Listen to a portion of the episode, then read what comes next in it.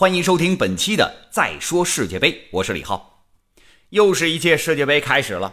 从揭幕战上来看，社会各界对于热点的发掘又达到了一个新的高度。沙特队虽然输了球，但是沙特球迷举起手来捂脸这一刻，哎呦，明晃晃十个大钻戒呀！瞬间感觉其实是他们赢了。还有沙特十八号球员背后号码这个八。应该是印反了，大头朝上了啊！当然了，阿拉伯数字嘛，哪头朝上还得是人家阿拉伯人说了算。另外，普京和沙特王储都被做成了表情包，还有眼尖的人不仅认出了吴秀波，还认出来了陈奕迅。据说呀，是鉴定过了这个发际线，确认是陈奕迅本人，那没错。另外，从现场的表演嘉宾到国内的解说嘉宾，也在制造着引发热议的争议点。一个开幕式和一场揭幕战，感觉啊，就像收获了两三场比赛的场内外信息一样。不知到了比赛全面铺开的时候，又会有多少爆款产生？俄罗斯世界杯的揭幕战，身为艺人的大张伟那位大老师在某平台参与解说。在谈到卧轨门将恩克的时候，大张伟是语出惊人呐。他说：“那个德国队的门将是因为替补上不了场才着急自杀的吗？”此言一出，就引起了轩然大波。大张伟拿逝者调侃，着实不妥。事实上，人家恩克呀，是因为幼女去世，罹患了抑郁症，接连的伤病也困扰着他，才在二零零九年十一月十号卧轨自杀的。哎，这样的话就和已故女儿在天堂会合了嘛？留给世人的只是无尽的遗憾和哀叹。大张伟大老师此言一出，就有大批球迷啊举报了大张伟的解说，并且要求他公开道歉。这不，大张伟也在个人的社交平台进行了道歉。他说：“我活该这次挨骂，我以后一定努力。”世界杯的开幕式上，俄罗斯的总统普京不是致辞吗？哎，但是球迷似乎并没有关注他说了一些什么，反而是被他的话筒吸引了目光。感觉站在那两个毛茸茸话筒前的普京啊，非常像穿了一个黑色的胸罩。哎，您是否记得有这么一段绕口令？打南边来了个喇嘛，手里提着五金塔嘛；打北边来了个哑巴，腰里别了个喇叭。这在俄罗斯，战斗民族是再次玩出了新高度。有一群俄罗斯的球迷啊，开着车在街上，但是令人惊讶的是，汽车上竟然坐着一头体型硕大的狗熊，真狗熊啊！坐在车里边这位熊先生还吹起了球迷喇叭。都知道战斗民族会玩，但是不知道他们会这么玩。这以后绕口令是不是都得改成打北边来了狗熊，滴滴答答吹喇叭呢？还有一件事儿也值得琢磨。这俄罗斯有这么一个政府部门，叫做俄罗斯妇女和孩童部门。他们的领导人名字挺老长，反正一长串吧，什么什么娃。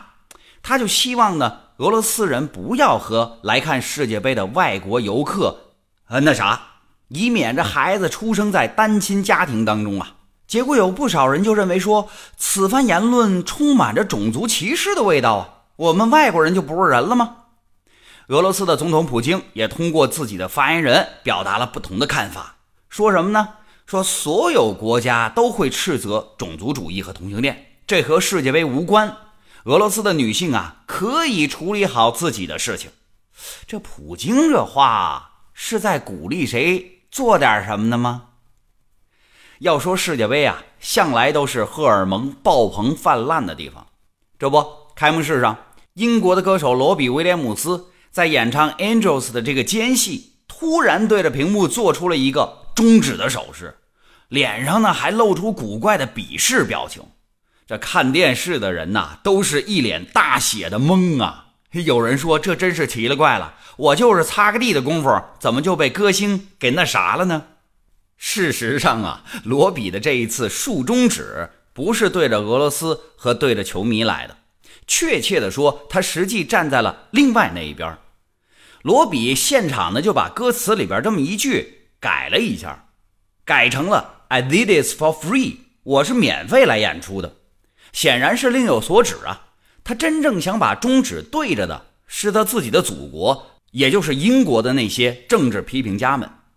这事儿呢还稍微有点绕，咱们得简单呐从头捋一捋。今年三月份的时候，英俄关系突然告急，因为俄裔的前双面间谍斯克里帕尔和他的女儿在英国遭遇到不明物质袭击以后，双双陷入昏迷了吗？病情危急。英国政府一调查说，哎，这斯克里帕尔妇女啊是受到武器级别神经毒剂的毒害，背后的始作俑者非常有可能就是俄罗斯。那你俄罗斯就得给我做出一番解释。但是俄罗斯给出的却是态度强硬、激烈的回击。于是，英国首相特蕾莎梅就宣布驱逐二十三位俄罗斯的外交官，要求他们在一周之内离境。随后，俄罗斯的外交部表示，这事儿没完。哎，你驱逐我的，我对等也得驱逐你的外交官，进行报复。这英国、俄罗斯在世界杯之前就陷入了冷战。当然了。在政治和贸易都受到明显影响的时候，体育也不能幸免。今年三月份的时候，特蕾莎梅就证实了不会有英国王室成员或者是政治人物出席这届世界杯。但是英国歌手罗比威廉姆斯受到邀请参加开幕式，并且要唱歌啊，他本人对此是非常的兴奋，说自己听到这个消息的时候啊，激动的睡不着觉。他激动，他睡不着觉。但是英国工党有位议员就对罗比威廉姆斯提出了批评。他说呀，罗比威廉姆斯是拿了俄罗斯和国际足联的钱去演出的，这才有了罗比威廉姆斯特意对着镜头伸出中指，并说出那句“我来这儿演出是免费的”。显然，他针对的就是这位英国工党议员的那一句啊，收钱出卖灵魂做出的回应。但是呢，也得承认，这位四十四岁的罗比威廉姆斯是一个充满争议的英国歌手。他的那首《Better Man》是家喻户晓的传唱金曲。当然，在音乐成就上，他是一个不折不扣的天才。可是，在英国的流行乐坛当中，他却是一个公认的坏小子。这坏小子啊，年轻的时候吸毒，两次进戒毒中心去戒除毒瘾。分别是一九九七年和二零零七年，这跨度达到了十年，这显然是戒了之后又复吸的呀。罗比威廉姆斯在二零零四年还说自己啊和英国这个辣妹组合五个人当中的四个人发生过风流关系，就是那啥过。这样说来呢，贝克汉姆很可能被罗比戴过一顶绿帽子。可是这坏小子坏呀，他坏到什么地方呢？